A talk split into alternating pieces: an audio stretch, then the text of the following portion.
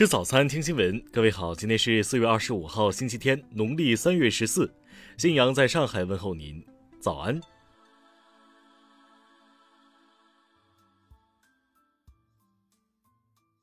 首先来关注头条消息。二十一号上午，四川南充一家手押公司的押钞员送完钞票，从银行回到公司，枪弹分离，在退弹过程中发生意外，将同行的另一名押钞员谭某击中。谭某很快被送往医院，但因为伤到股动脉，伤口很大，还没来得及手术，谭某就已经完全失去生命体征。目前，公安机关已展开调查。手押公司向亲属承认，这完全是一个意外事件，并向亲属提供了事发当时的监控视频。听新闻早餐知天下大事。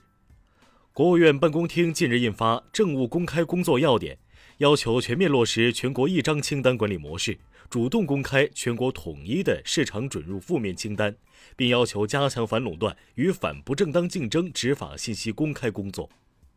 中国驻欧盟使团发言人昨天就欧方涉南海声明表示，敦促欧方尊重地区国家间妥处分歧、维护南海局势稳定的努力，停止搬弄是非、挑拨离间。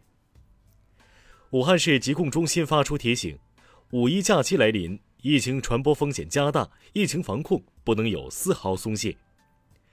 经评估，从昨天十九点起，瑞丽市风险地区调整，目前只有一处为中风险地区。近日有媒体称，大理州男子谢明命案出狱后再杀人，引发社会广泛关注。大理州昨天官方通报，对谢明减刑工作中涉嫌违纪违法问题进行立案调查。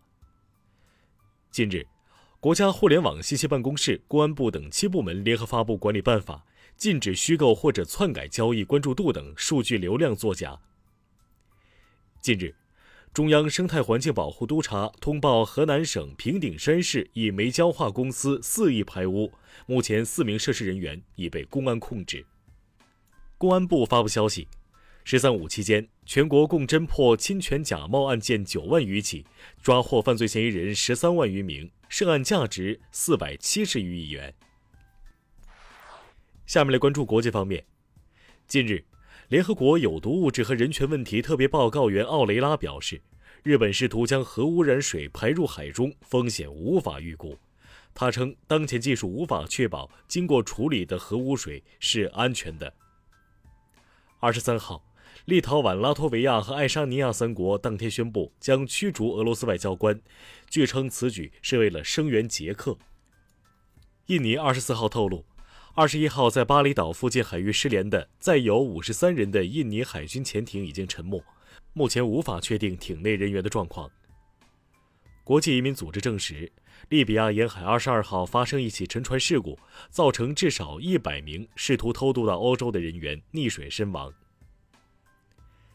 当地时间二十三号，法国发生一起持刀袭警事件，当地警察局的一名女性雇员身亡。警方击毙了袭击者，目前已将该案朝恐袭方向侦办。日本政府宣布，将在东京、大阪等地实施第三轮新冠肺炎疫情紧急状态。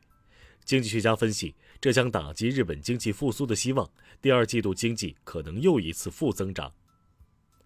美国明尼苏达州法院表示。将于六月十六号对跪杀非裔男子弗洛伊德的前明尼阿波利斯警察德里克·肖万下达判决书。肖万被陪审团裁决谋杀三项罪名成立，最高将被判处四十年的监禁。二十四号凌晨，美国路易斯安那州新奥尔良市著名的旅游景点波旁街发生枪击案，导致五人受伤。下面来关注社会民生。安徽宿州三人饮酒后，一男子唆使同桌另一人醉酒驾车，最终车辆失控侧翻，驾驶人死亡，两名成员重伤。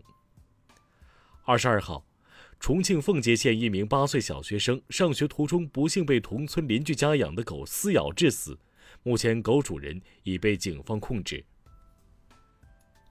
近日，网上热议大连一大妈二零零八年买入的五万元长春高新，现已超过五百万。有证券公司证实，确有客户十三年赚了一百倍。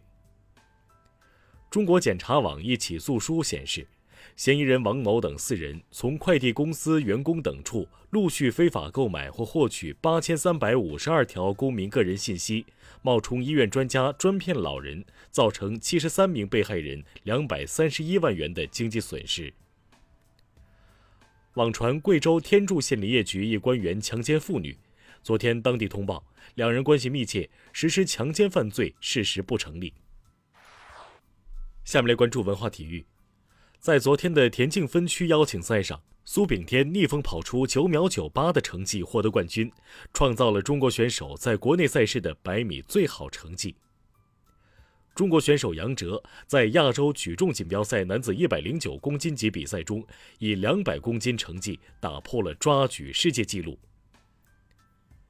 春节档电影《你好，李焕英》《唐人街探案三》等电影遭盗录。浙江省公安机关现已侦破三起，抓获十九名犯罪嫌疑人。当地时间二十三号，法国发行红十字赴捐邮票，感谢医护人员在抗击新冠肺炎疫情中的贡献。以上就是今天新闻早餐的全部内容。